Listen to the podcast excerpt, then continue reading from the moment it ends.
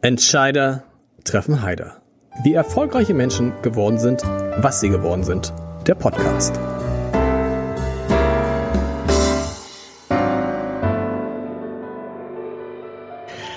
Herzlich willkommen. Mein Name ist Lars Heider und ich habe heute eine Frau zu Gast, die der Kabarettist Wolfgang Trepper einmal wie folgt angekündigt hat. Ich lese vor. Gleich wird die alte Schachtel auf die Bühne rausgeschoben werden. Die freut sich mal aus dem Heim rauszukommen. Bitte jubeln Sie und machen Sie Lärm, denn die alte hört auch nicht mehr so gut. Und schließlich sagte Wolfgang Trepper, Applaus für die Frau, die man sonst nur noch gegen Eintrittsgeld bei Körperwelten sehen kann. Das ist natürlich auch die härteste Stelle in dem Programm. Aber ich muss sagen, das ist so mein Humor.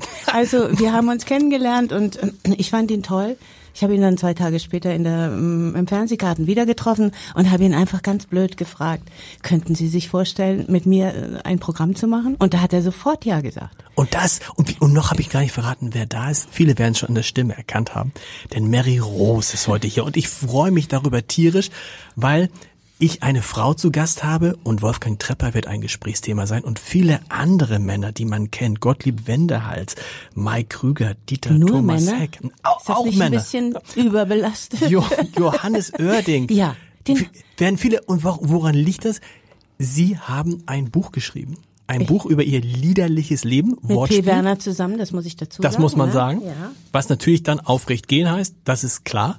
Ähm, und es ist klar. Und es, sie sind damit jetzt nicht nur eine Ikone, wie der NDR sie mal genannt hat, und eine der bekanntesten Sängerinnen Deutschlands. Sie sind auch Spiegel-Bestseller-Autorin damit. Ist das nicht toll? Also ich war in der ersten Woche von 0 auf 8. Verrückt, oder? Ja, da habe ich nie mit gerechnet. Aber umso schöner ist es. Und ich finde es so wunderbar, dass eine Frau in meinem Alter, ich sag ganz ehrlich, wie alt ich bin, 73, solche, solche Sachen machen darf. Ob das jetzt Sing Mein Song war oder, oder eine eigene Tour oder die Tour mit Wolfgang Trepper oder jetzt das Buch. Ich bin so neugierig auf alles, was kommt. Und das sieht man eben halt, wie das so auch generationenverbindend ist. Ich bin gerade durch die Redaktion gegangen und dann erzählte ich ein paar Kollegen, Mary Rose ist gerade da. Und die viele Kollegen nickten, aber eine sehr junge Kollegin sagte, Mann, Mary Rose, Mary Rose. Dann sagte ich, aufrecht gehen, aufrecht gehen. Sing mein Song. Ja, ja. Also da hatte sie sie gesehen. Wir wollen über dieses Buch sprechen und damit am Ende auch über ihr Leben.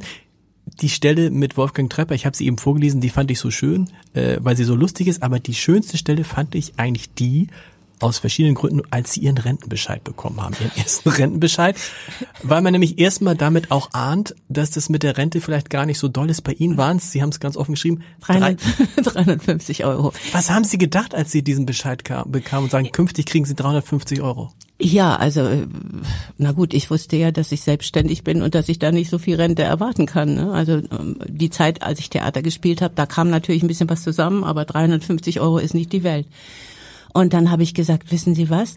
Ich möchte gerne, dass Sie dieses Geld an Leute geben oder Menschen geben, die das brauchen können. Ne? Also ähm, und dann habe ich erfahren durch äh, ein Konkurrenzblatt, dass das gar nicht so einfach ist, äh, einfach nur zu sagen, äh, ich gebe Ihnen jetzt mal die 350, weil das, äh, äh, Mark waren das ja noch. Okay. Oder? Nee, das Euro. Nee, Euro. So alt sind sie dann auch wieder. Ja, Reichsmark hätte ich auch sagen können. Wenn Gott, wenn der Trepper das hört, das ist eine, Der genau. hat immer eine Vorlage Ja, ja. dafür. Ja, ja. Nee, und dann hat er gesagt, ja, das geht doch gar nicht. Die haben dann bei der Rentenanstalt angerufen und haben gesagt, ja, aber das kann sie ja eigentlich nicht machen, weil das kommt ja in einen Topf. Und ähm, jetzt wollen wir es so machen, dass wir das Geld bekommen, neu beantragen. Und äh, dann bekommt man natürlich nicht das zurück, was man jetzt schon bis jetzt hätte Mhm. haben können, sondern ab, ab dem Monat, wo das, äh, wo der Vertrag geschlossen wurde oder wo das äh, äh, perfekt gemacht wurde. Und dann kriegt jemand anders ihre Rente. Ja, ja, und ich suche jetzt noch eine Organisation. Ich habe schon so zwei im Auge, aber vielleicht wissen die Leser na, vom Abendblatt auch noch äh, irgendeine gute Institution, die das gut gebrauchen könnte. Und das ist eine schöne Idee, weil, das schreiben sie ja auch, sie brauchen das Geld nicht. Sie brauchen, klingt immer so angeberisch, aber ich denke mir, ich habe auch damit gar nicht so gerechnet. Ne? Also das war so ein Zubrot, wo ich sage, okay, gut, 350 Euro, äh, da könnte man was machen mit, das könnte man wirklich jemanden geben, der das, und da gibt es ja genug Menschen, die das brauchen könnten. Absolut. Weil ich sagte, Sie brauchen das nicht, weil Sie sind ja auch gerade wieder unfassbar unterwegs, eben mit Wolfgang Trepper. Jetzt müssen Sie mir helfen mit dem Programm. Ich, ich kann's also Nutten, Koks und frische Erdbeeren. Genau. Und jetzt heißt es noch mehr Nutten, noch mehr Koks, Scheiß auf die Erdbeeren. und, und es ist äh, richtig, zum Teil noch viele Konzerte aus dem Jahr 2020, 2021, ja. die Sie jetzt, ja. also Konzerte, Auftritte, ja. die Sie jetzt nachholen, ne? Ja, und und äh, das war gar nicht so einfach, weil ich ja vor zwei Jahren meinen Abschied genommen genau. habe. Äh, ich habe gesagt, ich möchte auch nicht mehr singen und so, aber nun waren eben die Leute da, die haben unsere Konzerte geliebt oder unsere, wie nennt man das, unsere Vorstellungen.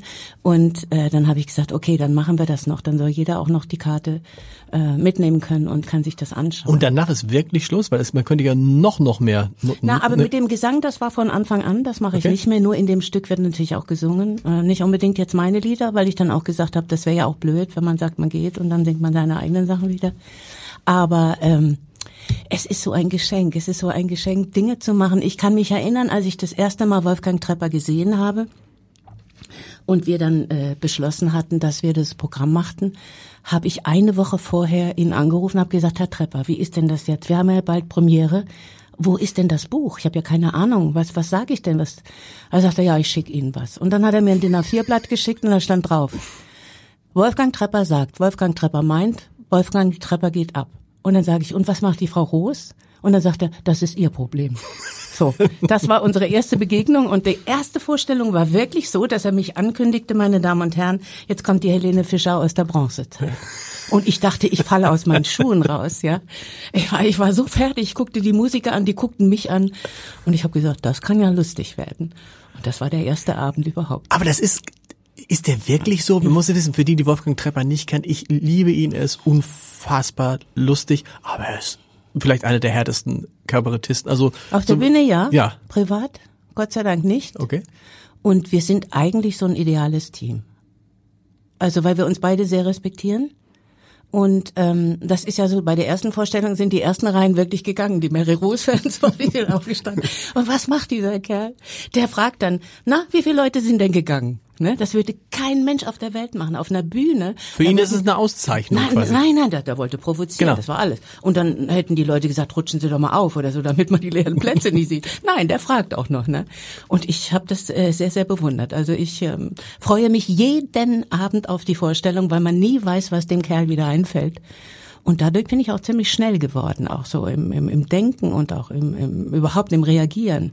Das ist eine gute Schule und 200.000 Zuschauerinnen. 220.000. 220.000. Ja. Aber es ist doch schade, damit aufzuhören. Damit, Nein, wir hören ja noch nicht, wir können ja noch gar nicht aber wenn, aber wenn, wenn jetzt sozusagen die nachgeholten ja. Auftritte naja, das wird schon bis 23 Minimum okay. gehen. Ne? Also wir haben, ähm, was wollte ich jetzt erzählen?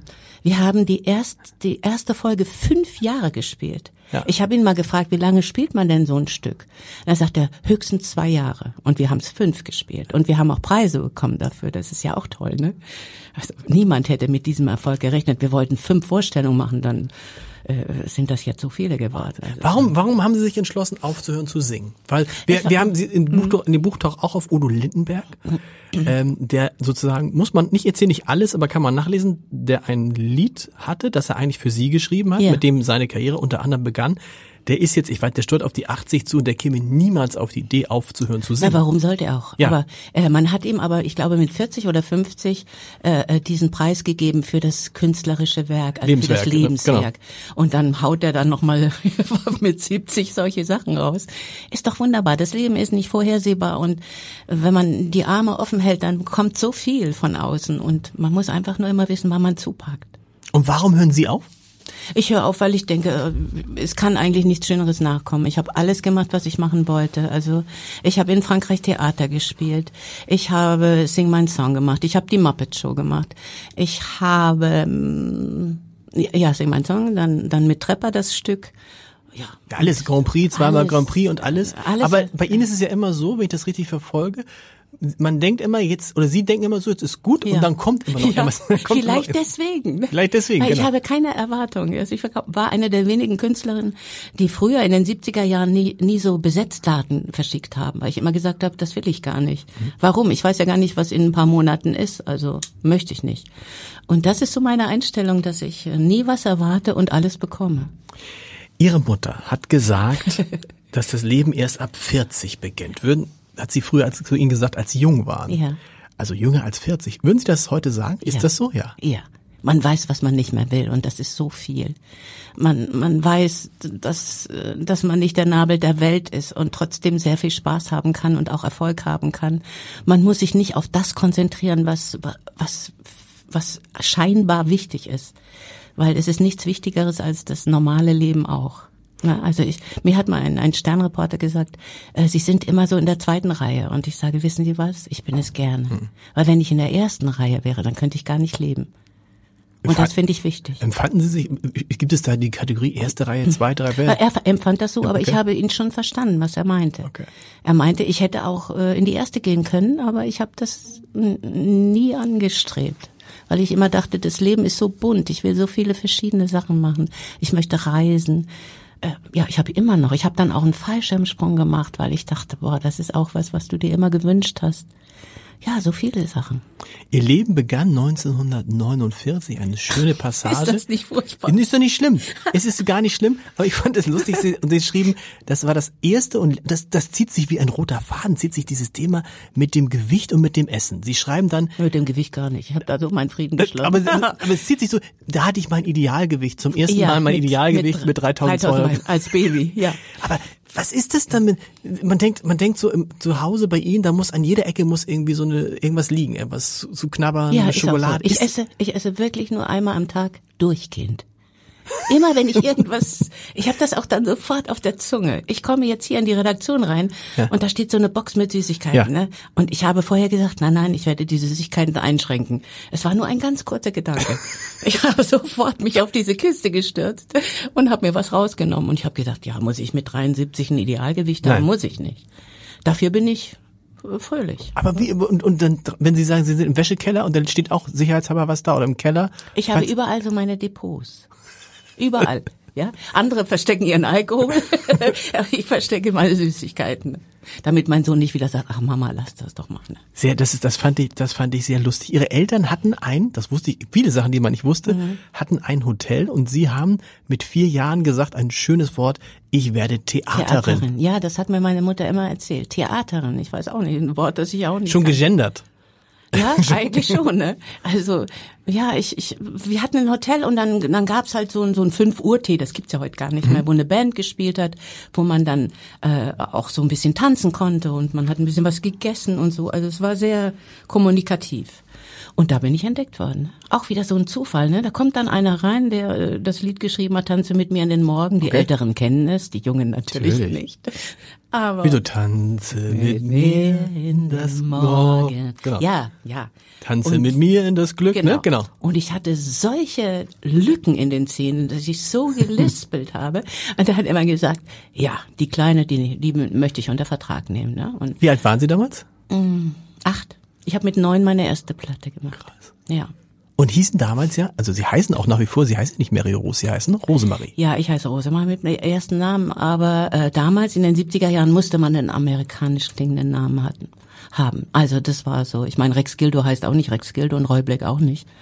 Udo, Jürgens, Heutzutage- Udo Jürgens hieß auch nicht Udo Auch Jürgens, nicht, aber ist auch nicht so nein. amerikanisch klingt der Name, ne? Nein, aber ich, ich wollte einfach meinen behalten. Dann habe ich gedacht, was mache ich denn? Und dann habe ich ihn einfach umgedreht. Mary Rose, Rosemarie. Und dann dachte ich, ja, wenigstens ein Teil gehört mir noch. Aber das war Ihre eigene Idee, das war nicht Nee, nee, das war nicht meine Idee. Okay. Das war einfach so. Es, ja, es gibt ja so, so Sachen, die passieren einem einfach. Dann sagt man, das ist modern und dann macht man das.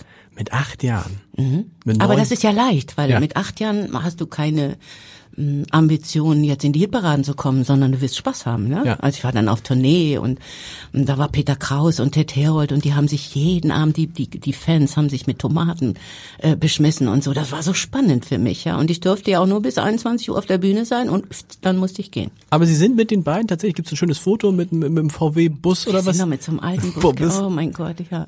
Von, äh, von, äh, und da haben die, stellt man sich so auf, so auf Tour dann die äh, erwachsene Herren trinken, rauchen und dann schlitzen. Vor allen Dingen haben sie geraucht. Das Ja? ganze Orchester von Oberstolz bis, was weiß ich, Gouloirs, alles. Hat nicht mal einer gesagt, ey, achte mal jemand auf Mary? Nein, nein, nein, oh, das war denen doch sowas von wurscht. Ja? Ne? Nein, nein, nein, nein. Aber da hat man auch nicht darüber nachgedacht, ob das vielleicht schlecht ist für einen anderen. Das war eben so normal. Ne? Also wenn man in eine Kneipe ging, dann, dann waren Absolut. da Riesenschaden. Das kann man sich heute gar In, in nicht mehr Restaurants, vorstellen. ich habe es ja auch noch miterlebt, wenn man im Restaurant saß und dann schmeckte das Essen, egal was man aß, schmeckte irgendwann nach Nikotin. Ja. Weil um einen herum, das kann sich die jungen, die jungen Leute Nein. wie war das denn mit der Schule dann damals, wenn sie immer unterwegs Ja, waren? das war das Problem. Ich bin ja manchmal drei Monate auf Tour gewesen und da war immer eine Lehrerin da. Also Okay. ich war immer dran. Das war immer furchtbar, ne? In der Schule konnte man sich auch mal verstecken, aber nein, ich war immer die Hauptperson in diesem in dieser Schulstunde und äh, ja. War die hat sie, so die hat sie in allen unterrichtet, in allen wichtigen Fächern ja, unterrichtet? ja, ja, ja, ja. Und hat dann auch, gab es auch Noten von Ja, der? na, selbstverständlich. Ich musste dann auch äh, richtig äh, Rapport machen. Also dann. Weil das ist ja dann schwierig, wenn man hat es ja heute manchmal, wenn man in der, Sch- in, Kinder in der Schule hat, die verstehen sich mal mit einem Lehrer nicht, ist aber nicht so schlimm. Aber wenn man sich mit der nicht, aber sie haben sich Mhm. Ja. mit der gut verstanden? Ich habe mich mit der ganz gut verstanden, ja. Der war ganz nett, wirklich. Und ich denke mir, wenn man jemanden mag, auch Lehrer oder so, dann lernt man freiwillig viel mehr, als wenn wenn ein Lehrer da ist, das weiß ich von meinem Sohn, der hatte einen Lehrer, der hat ihn überhaupt nicht gemocht. Warum, weiß ich auch nicht, weil den Kerl muss man lieb haben, der ist einfach gut. Und äh, dann ist der nachher, hat er gar keinen Spaß mehr gehabt, weil er wollte gar nicht mehr in die Schule wegen ihm. Ne? Der mochte eher Mädchen als Jungs und äh, ich finde, das ist ein bisschen schade. Aber ich möchte heute auch kein Lehrer sein, ich sag's ganz ehrlich. Also das wäre nicht mein Traumberuf. Privatlehrer so wie bei Ihnen. War Ihnen klar, eigentlich ist ja schön und gut mit der Lehrerei und mit der Schule, aber an sich weiß ich ja, was ich mache, weil ich habe ja schon einen Beruf und den möchte ich weitermachen. Oder haben Sie zwischendurch gedacht, lern doch noch mal was, Eltern immer sein Kind lernen was Vernünftiges? Nein, das war für mich immer ganz klar. Ich weiß nicht, ob Mädchen anders sind als Jungs. Jungs probieren sich auch mal gerne aus und so.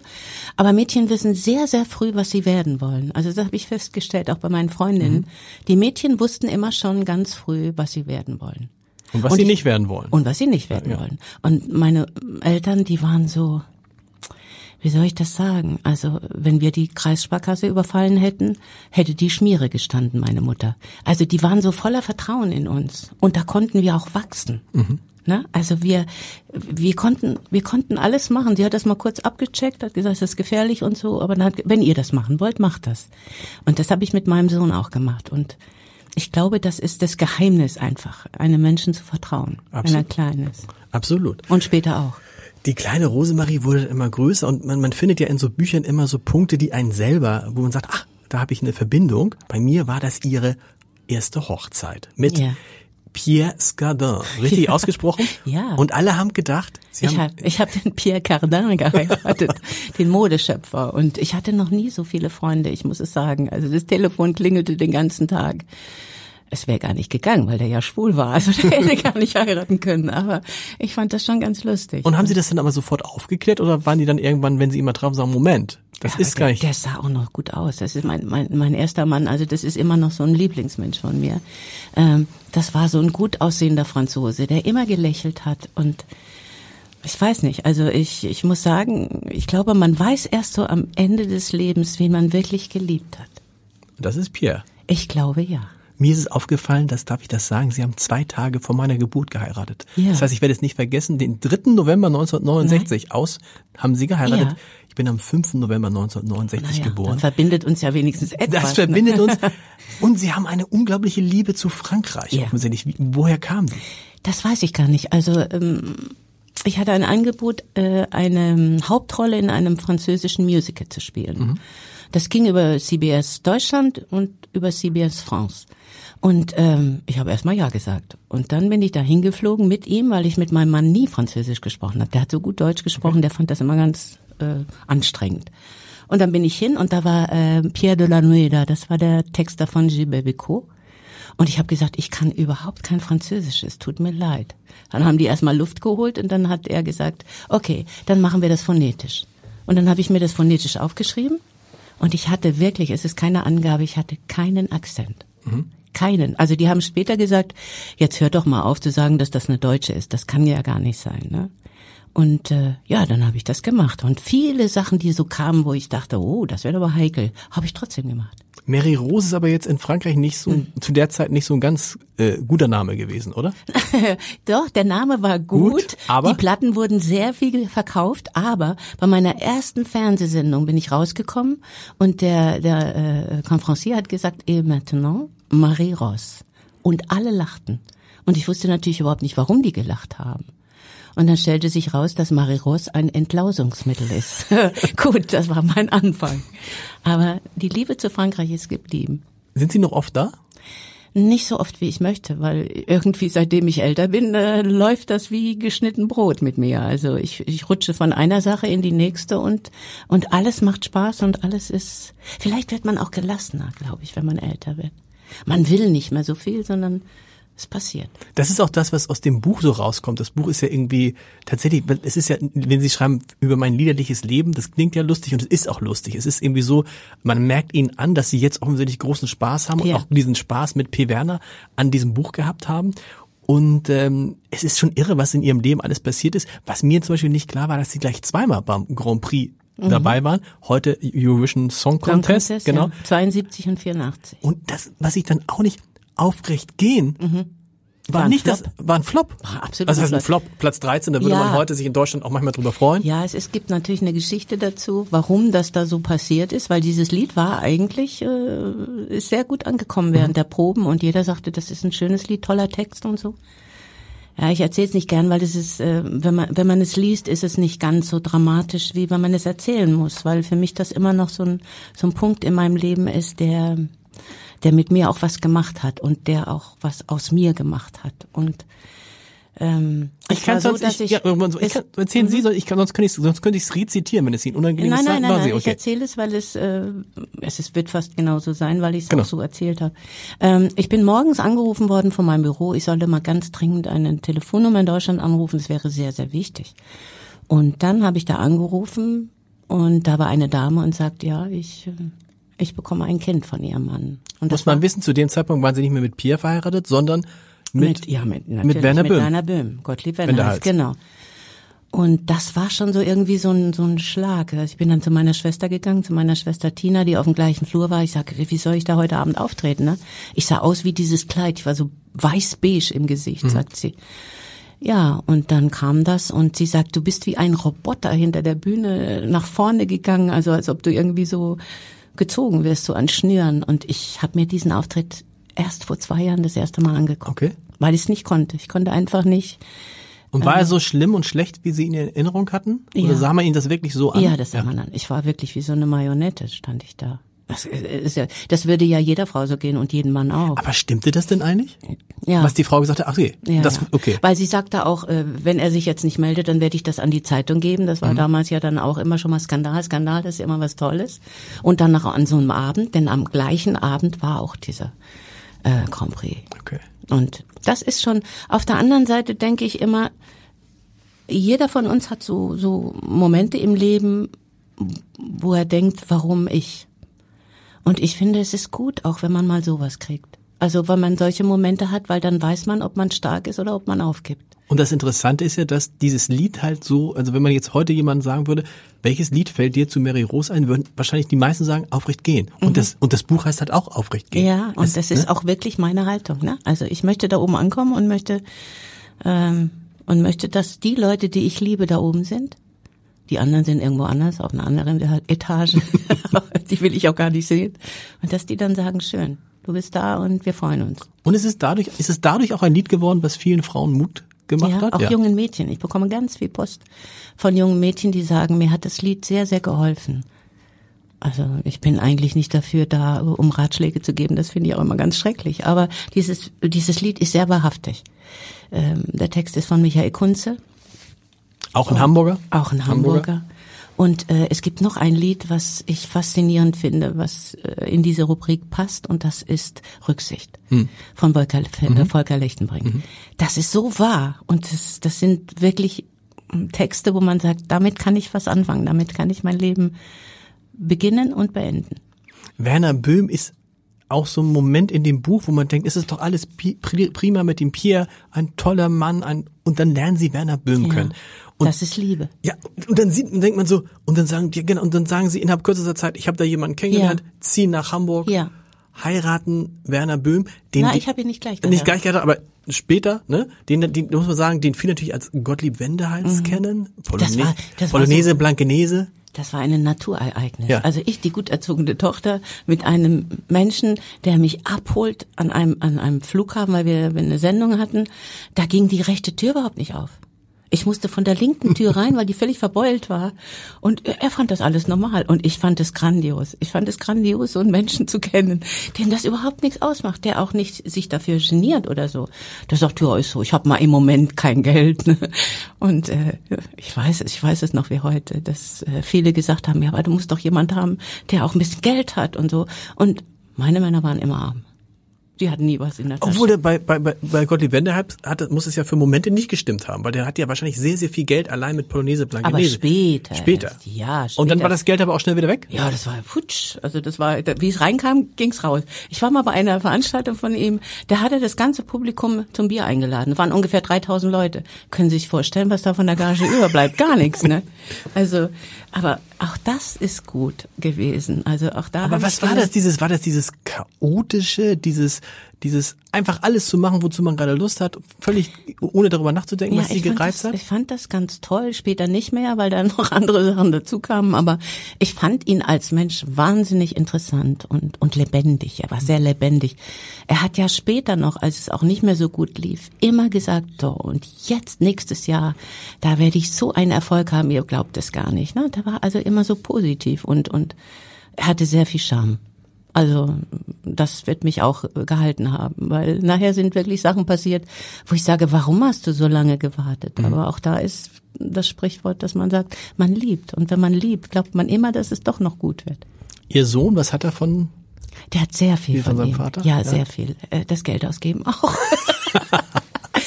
Also ich bin da ganz anders. Ich halte das ein bisschen zusammen, aber bei ihm geht das auch so ein bisschen raus. Und er hat den Charme von seinem Vater. Also äh, ich merke, dass ähm, er ist ein sehr großgewachsener junger hm. Mann und wenn der in einen Raum, Raum reinkommt, das war wie bei Werner, gucken die Leute. Hätten Sie nicht skeptisch werden müssen? Sie schreiben das ja auch, als er sagte, die Trauzeugen sind übrigens Karl Dahl und ja. Mai Krüger. Ja. Nein, ich fand auch lustig. lustig. Ich fand es auch lustig. Das muss eine sehr lustige Hochzeit ja, gewesen sein, oder? Total, das war total lustig. Also diese ganze Zeit war lustig bis zu einem gewissen Punkt und dann ging es nicht mehr, weil es über Jahre hin immer wieder passierte. Er war den Frauen sehr zugetan mhm. ähm, und äh, hat die auch geliebt. Wenn ich das mal so großzügig sagen kann. ja, ich, ich bin keiner, der also irgendwie über jemanden dann was nachsagt. Ich bin so ein Mensch, der, der sehr gut verzeihen kann. Ich finde, das ist ganz wichtig, dass man diese Eigenschaft auch hat. Absolut. Ja. Waren Sie, äh, waren Sie eigentlich auch manchmal gemeinsam dann in der, in der Hitparade bei Dieter ja. Thomas Heck? Ja. Ja, ja, klar. Sie haben geschrieben, Sie waren, war das mit, das war noch mit Pierre, glaube ich. Sind Sie in den Urlaub in die Karibik gefahren, nach langer Zeit mal haben Urlaub gemacht, was mit Pierre oder mit Werner? Ich glaub, es war mit Werner, Werner ja. Okay. Mhm. Und dann gab es den Anruf, Achtung, Achtung, äh, Sie sind wiedergewählt worden in die Hitparade ja. und dann sind Sie gleich wieder zurückgefahren. Ja, ich musste gleich wieder zurück. Wegen eines Auftritts in der Hitparade? Ja, ja, ja, ja. Aber das war so. Das hat auch Dieter Thomas Heck so erwartet, dass man das macht, weil das ja auch eine der wichtigsten Sendungen äh, in dieser Zeit war. Wenn man in der Hitparade war und man war unter den ersten drei, hat man mal eben 100.000 Platten verkauft. Das ja. darf man nicht vergessen. Wie war das damals, diese Phase? Das war so eine, so eine eingeschworene Gemeinschaft rund um Dieter Thomas Heck, ne? Ja. Und er war auch so unser Mentor, weil er hat immer zu dem Schlager gehalten. Also auch als die neue Deutsche Welle kam, die er am Anfang gar nicht so gut fand. Mhm. Und äh, er hat seine Leute immer um sich, um sich gehabt. Und äh, ich glaube, er war mir auch ein bisschen böse, dass ich eben auch andere Sachen gemacht habe, zum Beispiel Theater gespielt habe oder auch Chansons gesungen mhm. habe in Frankreich. Ich habe sechs Alben gesungen in Frankreich. Da war er so ein bisschen, hm, das mochte er nicht so gerne, ne? Warum nicht? Naja, ich habe in Deutschland Deutsch zu singen und Schlager okay. zu singen. Ne? So. Das kennen ja auch viele. Das ist so schön, der blaue Bock, äh, Dieter Thomas Heck, all solche Sachen, wo viele junge Leute heute sagen, was, worüber was redet ihr? Was ist das denn? Was, das ist das, was heute Sing mein Song ist. So ein Bild, naja. Naja, so. war schon, ist aber, von der Qualität schon Aber was alle anders. kennen, was mich echt, wo ich sage, wow, sie waren in der Muppet Show. Ja. Ja, ich war in der Muppet Show. Also das war auch so wieder so ein Erlebnis, wo ich dachte, was, die fragen mich an für die Muppet Show, ne? Und äh, ich bin dann dorthin geflogen. Es war schon London. Also früher war die Muppet schon in Amerika. Mhm. Und Jim Henson hat mich nach London einge eingeladen und ich kam dann in so einem in so einer Stretch-Limousine bin ich abgeholt worden mit einem Chauffeur, der mir die Mütze zog. Ich dachte, wo bin ich denn hier? Ne, das kannte ich aus Deutschland nicht. Da war alles so ein bisschen bescheidener und so. Und dann kam ich da rein in dieses Studio und da waren die Puppen an Stangen und die haben sich über die Menschen unterhalten. Also da hat er gesagt, du Kermit, ich war gestern noch beim Einkaufen, habe mir das und das gekauft, ne? Und dann hat der andere hat geantwortet. Die waren also immer in der Arbeit und immer wollten die das Beste aus diesen Puppen und und aus diesen ganzen äh, dieser ganzen Körpersprache mhm. lernen.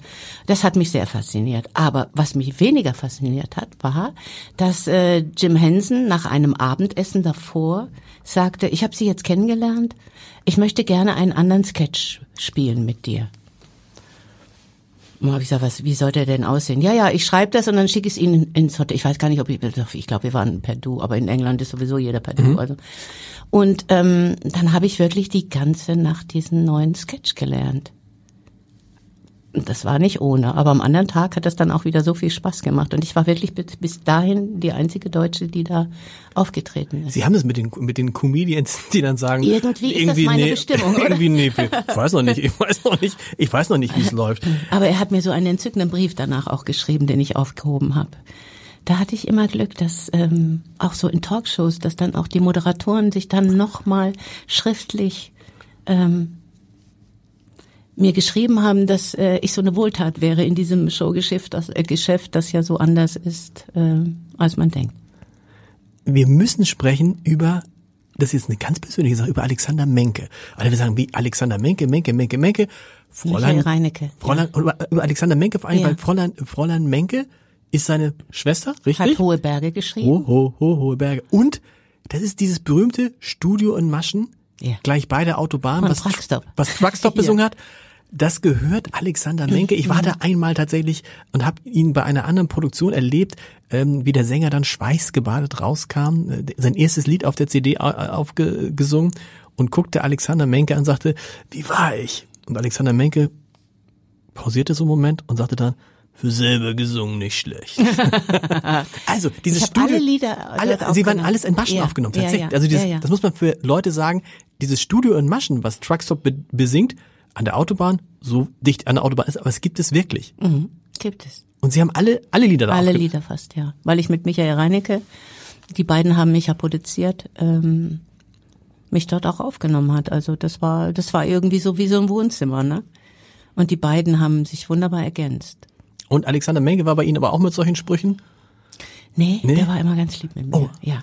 Und äh, wir sind beide so Liebhaber von Chör, äh, von Chören. Also äh, wir haben unsere zweite, dritte, vierte Stimme immer selbst gesungen. Das war unser Hobby. Okay. Ja. Und äh, das fand ich eben schön, dass man auch so so äh, äh gefordert wird. Ne? Also für mich war Musik immer, ich möchte noch gerne etwas anderes machen. Ich habe zum Beispiel mal mit Sami Molcho gearbeitet, der Pantomime, mhm. äh, der Nummer eins in Deutschland war und ich glaube auch noch ist. Gibt und, ganz viele äh, Bücher von dem zum Thema ja, Körpersprache. Körpersprache. Genau. Und ich hätte nie gedacht, dass mir das so dass das so spannend ist, ja. Also ich habe dann, er hat mich engagiert nach Münster ins Theater für Showboat, auch wieder eine Hauptrolle, keine hm. Ahnung. Frau Rose hatte gar keine Ahnung, wie man da steht, wie man spricht, wie man das war also wirklich am Anfang, ich kam da rein, auf der einen Seite äh, saßen die, die Schauspieler aus dem Theater und ich saß auf der anderen Seite und dachte ich so, jetzt Angriff, das Einzige, was überhaupt noch hilft. Ne? Da habe ich gesagt, ihr Lieben, ich weiß, ihr könntet das alle genauso, aber nun bin ich mal da und es wäre sehr schön, wenn ihr mir helfen könntet. Und es war dieses eine Jahr, was ich da gespielt habe, das war so, das war so voller Liebe. Jeder hat mir geholfen, jeder hat gesagt, ja, und dann musst du das machen und dieses machen und es war eigentlich immer so ein Arbeiten, aber der leichten Art. Ich habe immer sehr viel, auch früher, wenn andere geprobt haben, habe ich unten gesessen und dann hat der Regisseur mal zu mir gesagt, hast du kein Zuhause? Weil ich dann? immer dachte, die wahren Gefühle sieht man ja von unten. Ja. Ne? Also wenn einer wirklich mit, mit dem Herzen das macht, dann spürst du das unten. Und wenn einer aufgesetzte äh, äh, Bewegungen hat, dann sagst du, wie furchtbar ist das denn? Und Sie haben da gesessen, um sich was abzugucken ja. oder einfach aus, ja, okay. Learning by doing. Learning by doing. Ja. Und ich glaube tatsächlich, dieses Thema mit, ich, ich finde ja diese Bücher von Sammy Molcho wirken manchmal so ein bisschen, ah, nicht modern, aber tatsächlich ist dieses mit Thema Körpersprache. Mhm. Man erlebt das immer, man hat sich immer gefragt, warum hat Angela Merkel immer diese Raute gemacht? Mhm. Weil jeder ihnen sagt, wenn sie fotografiert werden und lassen die Arme so hängen, sieht halt blöd aus. Ich habe gehört, Sie lassen sich nicht gerne fotografieren. Ich lasse mich nicht gerne fotografieren, aber ich mache auch immer, ich versuche auch immer Auch so die Raute? Ich nee, aber du musst irgendwas mit den Armen machen. Wenn Ja. die Arme so hängen, Ja. das ist irgendwie, das ist, das ist Quatsch. Aber ich, ich glaube auch, äh, ich habe am Anfang immer Angst vor der Kamera gehabt. Ne? Ich wollte das nicht, weil es war für mich immer etwas, wo ich ganz schnell wieder weg wollte. Und dann habe ich gedacht, dann denk doch einfach an jemanden, der auf der anderen Seite steht, den du magst. Das wäre zum Beispiel ja, das eine Möglichkeit. Ja, das wäre, das habe ich, das versuche ich auch. Ich werde ja oft auch zum Beispiel von, von meiner Ja, Frau eben. oder von meinen Kindern fotografiert. Ich mag es aber trotzdem. Nee. Ist, Also ich vielleicht wird es, vielleicht wird's, vielleicht, vielleicht wird's noch besser. Bestimmt. Mit, einer- mit, mit dem, wenn ich erstmal 40, wenn ich erstmal Wenn 40 Sie erstmal bin. 73 sind, was denken Sie, was Sie alles machen? Sing meinen Song ähm, ist auch noch mal so eine gar nicht lange her und das fand ich so lustig, weil die Staffel eine sehr stark Hamburg geprägte Staffel war, nämlich Sie waren da, Mhm. Johannes Strate. Johannes Strate war da und Johannes Oerding. Ja. Kannten Sie sich vorher gegenseitig oder Nee, Johannes Oerding war nicht dabei in der Film. Ach, der war nicht dabei. Nein, okay, der sorry. war nicht dabei. Stimmt, der war kam äh, später. Da war Mark Forster. Stimmt. Äh, ja. Und, und äh, Ray Garvey. Also das war Johannes unglaublich. und wie war das dann mit Johannes Strate Mit von Johannes- Revolverheld für die, die es nicht Ja, ich ne? liebe Johannes, weil Johannes, der ist so, der ist so 100 Prozent er. Ja. Also ich habe jetzt äh, mit ihm eine Sendung gemacht in Köln und ich habe mich so gefreut und er hat sich so gefreut und dann haben wir auch in der Sendung erzählt, äh, dass er äh, mich angerufen hat, hat gesagt, ja, wir, dürfen ja eigentlich keinen Kontakt aufnehmen, aber wir können ja mal einen Kaffee trinken und so. Ne? Und dann haben wir da gesessen in so einer äh, äh, Caf- Cafeteria und haben dann einen, einen Kaffee getrunken und dann sind wir eine Woche später in das Flugzeug gestiegen und da waren solche Liegesitze, so Schlafsitze, ne, so ein bisschen abgeteilt. Und die haben uns tatsächlich in dieses Abteil da gepackt und wir haben nebeneinander geschlafen. Also hab ich gesagt, das glaubt mir kein, Mensch. Keine. Was hat er gesungen von Ihnen? Er hat Amour toujours gesungen. Und zwar sein Vater ist ein, ein großer Frankreich-Liebhaber, großer äh, Chanson-Liebhaber.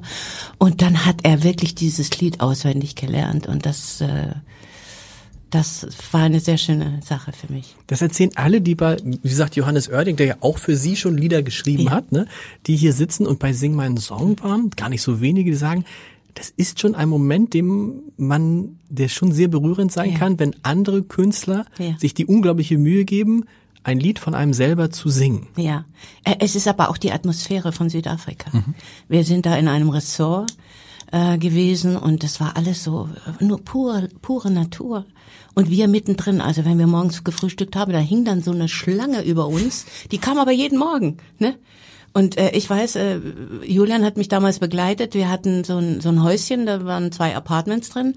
Und ich komme mit ihm vom Essen zurück und er will mich also mm, an die Tür bringen und dann nochmal mit dem Feiern mit den anderen. Und dann sagt er, ich glaube, da oben ist die Spinne, die sehr gefährlich ist. Ne? Also das war alles so, das war so Abenteuer pur und wir mittendrin und und und und wir durften miteinander musizieren. Also das war einfach, das war eins meiner meiner größten Momente. Was haben Sie von Johannes Strate gesungen, also von Revolverheld? Ähm, Wissen Sie das noch? Ja, ich habe gestern noch mit ihm darüber gesprochen. Äh, liefere das, ich liefere das nach. Ja. Es gibt viele gute Lieder es von, gibt sehr viele gute Lieder Lieder. von- Spinner habe ich gesungen. Ah, natürlich, Sie haben Spinner gesungen, Ah, richtig. Spinner war so gut. Das Spinne, ich so, Spinner, genau, ja. Ich liebe Spinner. Ich liebe Menschen, die die so anders sind. Ich habe jetzt äh, Riccardo Simonetti kennengelernt Mhm. vor ein paar Wochen und das ist auch so eine so eine sch, sch, äh, flimmernde, schimmernde Figur und der hat so ein ich kann es gar nicht sagen. Der hat so eine, den möchte man einfach umarmen. Der hat so was Außergewöhnliches, Außerirdisches und trotzdem ist er so ganz bei sich und das hat mir sehr, sehr imponiert. Und, und Johannes ist auch so einer. Der kommt aus einer Familie. Er wurde sehr geliebt. Ich finde, das sind immer die Menschen, die oftmals was weitertragen können, die auch diese Liebe dann weitergeben können. Ja, die gerne umarmen. Absolut. Und so. Das finde ich zum Beispiel schön. Wenn ich jemand mag, ich könnte ihn pausenlos umarmen. Ja, und das ist, es ist einfach schön. Ich liebe Menschen und solange sie mir nichts Böses tun, ist alles gut.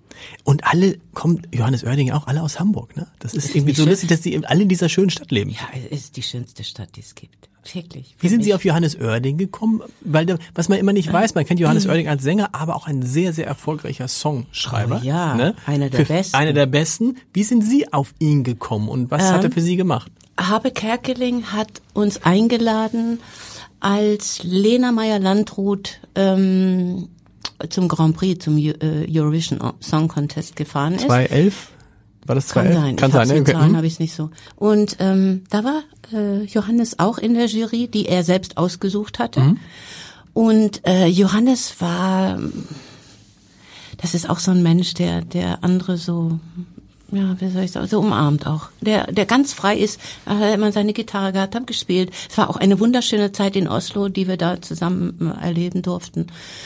Und ähm, ja, das sind so Momente, wo ich sage, danke, dass ich solche Menschen kennenlernen durfte. Also nicht alle in dem Beruf sind toll, muss ich ehrlich sagen. Also da gibt's schon Aber paar. es ist keiner, wenn man das Buch jetzt liest, kriegen alle nettes Wort von, von, aber nur die ich ausgesucht habe. das stimmt. Also, ah, es sind natürlich viele andere, die sie nicht Ja. getroffen, die werden nicht erwähnt. Nein.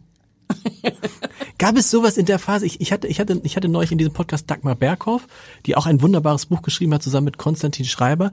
Und wir sprachen über diese MeToo und, und, Geschichten. Und Sandra Berghoff sagte, ganz ehrlich, ich war die erste Tagesschausprecherin. Ich war da nur mit Männern.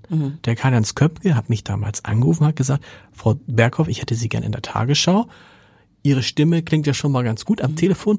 Sehen Sie denn auch einigermaßen aus? Wo man heute sagen würde, danke Herr Köpke, das war's mit, ihrem, mit Ihrer Karriere. Sie sagt, sie hat nie, auch nur ansatzweise, das, was heute viel beschrieben wird, mitbekommen. Wie war das bei Ihnen? Sie haben ja auf verschiedenen Ebenen, als Sängerin, äh, als Theaterschauspielerin, als in, in Fernsehshows, in Medien, wie haben Sie das erlebt in dieser, in dieser Zeit? Ich habe das wirklich, also vielleicht bin ich da zu naiv auch, weil hinterher haben gesagt, ich war mal sehr verliebt in dich und dann sage ich, warum hast du das nicht gesagt? ich habe das nie mitgekriegt, weil ich weiß nicht. Ich war immer in festen Händen und äh, man sprach damals auch schon von der sogenannten äh, Couch. Besetzungscouch und ja, so, genau. selbstverständlich. Aber ich dachte immer, wie soll die denn sein? Wo soll die denn sein? Ich bin dann immer in ein Büro rein und dachte, hier ist auch keine Couch. Also äh, ich meine, das war, vielleicht gab es das auch, selbstverständlich Mhm. gab es das auch. Aber man wusste das nicht. Oder Sie haben oder Oder vielleicht ich war hab's es bei gar nicht mitgekriegt. oder Sie haben sie mitgekriegt, oder vielleicht, weil Sie immer schon so erfolgreich waren, weil Sie wussten, ich muss mich jetzt nicht auf irgendwas einlassen. Das kann natürlich auch sein. Ich habe auch immer sehr deutlich gesagt, äh, was ich nicht will. Ne? Also ich war damals schon, dann doch hm, wusste ich schon so mit 28, 30 habe ich gedacht, nee, nee, das nicht. Ne? Also wenn einer meine eine Hand auf mein Knie gelegt hat, habe ich gleich die Hand genommen und habe sie weggeschubst. Ne? Da war das schon klar. Also ähm, ich weiß es nicht. Also ich habe es nicht wirklich mitgekriegt. Dagmar Berghoff auch nicht. Wir, wir kommen fast schon zum Ende. Ähm, Sie müssen natürlich jetzt mal sagen, wenn das jetzt alles mit Wolfgang Trepper abgespielt ist, was noch bis 2023 geht, so, aber dann wäre ja so, dann wäre da ja nichts mehr. Also das heißt, Ja, dann da gibt es ja immer noch was. Aber dann Ach gibt es die oder machen, gehen Sie auf Lesereise? Das mache ich nebenbei schon. Okay. Nein, aber äh, ich will alle diese Städte sehen, die ich besucht habe, aber nie kennenlernen konnte, weil man fährt immer vom Flughafen zum Hotel, vom Hotel zur Halle und wieder zurück. Und äh, ich war nur dreimal in Japan und ich habe es nur einmal richtig sehen können. Und dann habe ich gesagt, so, wenn du jetzt aufhörst, dann besuchst du diese ganzen Länder. Ja, jetzt sitze ich immer noch hier. Ja, so geht's ja, glaube ich, vielen Künstlern. Die Frage bleibt, ob das, was äh, Frau Ludewig mal gesagt hat, die hat mal, was hat sie sie mal genannt? Schlageroma. Schlager, also eigentlich so. Ich so, war so, 50, muss ich dazu sagen. Ich war 50, ja. Boah. Und mein Sohn war 13. Ja. Also er hatte mich zu dem Zeitpunkt auch nicht zur Oma machen können. Ich weiß auch nicht, warum ich das nie vergessen habe. Sie, äh, äh, wenn ich das kurz erzählen Ja, darf, klar, das unbedingt. War, das war eine Geschichte. Wir haben eine, eine Fotosession gemacht für irgendein Album und so. Und dann kam der Anruf von RTL und dann sagten die, ja, wir möchten gerne ihr neues Lied. Das war damals von Cher, Mhm. Believe. Doch leider Lied wichtig immer noch. Das ist wirklich in die, in die Hitparaden gegangen. Und dann hat der Fotograf gesagt, ach, dann mache ich das noch ein bisschen hübsch und so, dass das schön aussieht. Und dann kam ein Team und das aufgenommen. Ich bin dann ins Hotel gegangen und denke, ach, guck mal, was da so, wie das jetzt so aussieht. Ne? Und ich mache an und sie sagt tatsächlich, und jetzt, meine Damen und Herren, die Schlageroma Mary Rose. Habe ich nie vergessen. Ich dachte immer, was ist denn das? Was soll das? Was soll diese Stutenbissigkeit? Ja. Ne? Und ist ähm, Frau Ludewig überhaupt viel jünger? Moment, jetzt kommt's ja. Jetzt kommt, Oder das kommt war- ja meine oh, das war auch schon wieder böse von mir. Oh. Kommt ja meine Oh. Revanche. Ja. Und, so, und als ich das Buch geschrieben habe, habe ich gedacht, ja, aber wenn dich das so viele Jahre immer mal wieder ähm, so so beschäftigt hat. Ich war damals 50, sie ist heute 58 und arbeitet noch. Und dann habe ich geschrieben, darf ich sie denn auch Moderationsoma nennen? Das war dann so meine kleine Retourkutsche. Ich glaube, heute würde die das auch nicht mehr machen. Aber ich war sehr verletzt damals, weil ich fand das Nee, weil es auch so ein bisschen, weil es auch Bissig war. weil es bissig war Ja. und weil es irgendwie so ein bisschen auch natürlich impliziert so, ah, Schlager ist eigentlich Ja, uralt das habe ich blöd. oft erlebt. Genau. Ja, das habe ich ganz oft erlebt, so dass man das Wort Schlager, so Schlagerleute und Boxer waren dumm. So, ne? Ja, und, und, und heute hat irgendwie so, das ist ganz anders. Ist ganz anders. Ich Ja. meine, Helene Fischer Ja. ist jetzt irgendwie der mega Superstar. Ja, und zu Recht. Zu Recht, ja. Und zu Recht. Also ich habe sie das erste Mal gesoffen, getroffen und äh, habe gedacht, boah, was ist das für ein Talent, ne? Und es hat sich bewahrheitet und wir werden noch viel von ihr hören. Und wie ist die so? Also, Super. Ja, ganz normal. Die ist so, die, die ist so normal, weil sie so normale Eltern hat. Also ich habe sie ja wirklich auch kennengelernt, da, da war sie noch gar nicht so. Ich habe sogar die erste Sendung, wo die beiden sich kennengelernt haben, ähm, äh, mitgemacht und ich dachte, was ist das für eine natürliche Person? Eine wunderschöne Frau, klug, kann singen wie kaum eine andere. Und es ist schade, in Deutschland werden solche Leute dann, auch wenn sie erfolgreich sind, auch oftmals mit sehr viel Häme äh, beschmutzt. Auf der einen Seite, auf der anderen Seite sieht man, dass dieser Schlager lebt wie nie. Deshalb habe ich Sie gefragt. Sie haben ja auch zum Ende Ihrer Karriere dann die Solo-Tour gemacht, richtig? Ja. Und Roland Kaiser. ja, ist das nicht Ich bin verrückt? Roland Kaiser. Ich meine, die, die, die in der Redaktion, ich, ich habe noch nie so viele Leute gesehen, die an, die an einem Tag plötzlich sich alle schick gemacht haben und gesagt, wo geht ihr denn heute hin? Konzert, ja. Aufs Konzert von Ja, Roland Kaiser. ja, das ja. hätte man ja früher so nicht gesagt. Ja. Also das ist, also wenn Sie jetzt noch eine Tour machen würden, würden, würden die Seele wahrscheinlich auch Oh, Das, voll. das weiß ich nicht, weil, weil Roland ist erstmal ein Mann, das ist schon mal was anderes, weil die meisten Zuschauer sind Frauen, die kommen. Das stimmt. Und äh, er hat es einfach richtig gemacht. Er hat die richtigen Songs, die richtigen Texte damals auch gemacht. Mhm. Die kann man heute auch noch singen. Das ist wunderbar. Jedes Lied von ihm ist, ist ein Hit. Weil wenn der auf die Bühne kommt, der braucht sich nicht anzustrengen. Der geht dahin, singt und alles singt mit. Und er hat auch das, was Udo Lindenberg mal gesagt hat. Hm. Die Leute lieben natürlich diese Brüche, diese Abstürze. Ja. Ne? Er sagt, Udo Lindenberg sagt heute, Ja. wer, er sagt er, als ich damals den Lebenspreis bekam, habe ich den Lebenspreis ja auch bekommen, weil nicht wenige Ja. Mhm. gedacht haben, so lange lebt er nicht mehr, so wie er gelebt Ja. hat. Fünf Promille im, Ja. im, im Krankenhaus, dieser Komplettabsturz. Ja. Und dann das wieder hochkommen. Ja. Das und das war bei das- Roland auch. Auch so, genau. Und äh, wir sind ja sehr, sehr lange befreundet seit den 70er Jahren. Wir haben Tourneen zusammen gemacht und ich habe ihm damals gesagt, du wirst ein Riesenstar. Mhm. Und er hat gelacht. Und dann gab es eine Zeit, wo er wirklich ganz furchtbar war. Und dann haben wir uns irgendwie so fünf Jahre später am Flughafen wieder getroffen. Und da habe ich tatsächlich zu ihm gesagt, bist du immer noch so ein Arsch? Und dann hat er gesagt, eh, nicht mehr. Und dann habe ich gesagt, dann können wir unsere Freundschaft jetzt auch weiterführen. Weil das mich, das freut mich sehr, weil ich mag dich, aber ich fand dich damals furchtbar. Manchmal hilft es übrigens auch, wenn Menschen einmal zu einem sagen, was bist du für ein Arsch? Ja, Die vielleicht nicht ganz so gut. direkt, aber Nein, aber nein, die ist eigentlich dann vielleicht gut mit einem meinen. Ja, und ich denke, Freunde müssen sowas auch sagen. Ne? Also ich möchte keine Freunde haben, die mir so, so schmeicheln und sagen, jetzt sage ich mal was Nettes, dann lädt sie mich vielleicht zum Essen ein oder sowas. Ne? Ich möchte, dass sie sagen, du, das, was du gerade machst, finde ich nicht gut. Dann weiß ich, dass es ein Freund ist. Liebe Frau Roos, vielen Dank, dass Sie hier waren. Es war Dankeschön. großartig und Grüße an Wolfgang Trepper. Ich muss Ich auch, ich muss, sind Sie noch mal in Hamburg? Ich bin ja, ich lebe Nee, nee, nee, nee, mit, mit, das ja, weiß ich, sind, mit dem Programm. Äh, ja, wir waren jetzt im, im äh, Sommer da. Wir sind im äh, Januar fünfmal da. Okay, cool. Waren innerhalb von Tagen ausverkauft. Okay. Und im August wieder. Und ich hoffe, Sie kommen. Ich komme sehr gern. Vielen Dank. Dankeschön.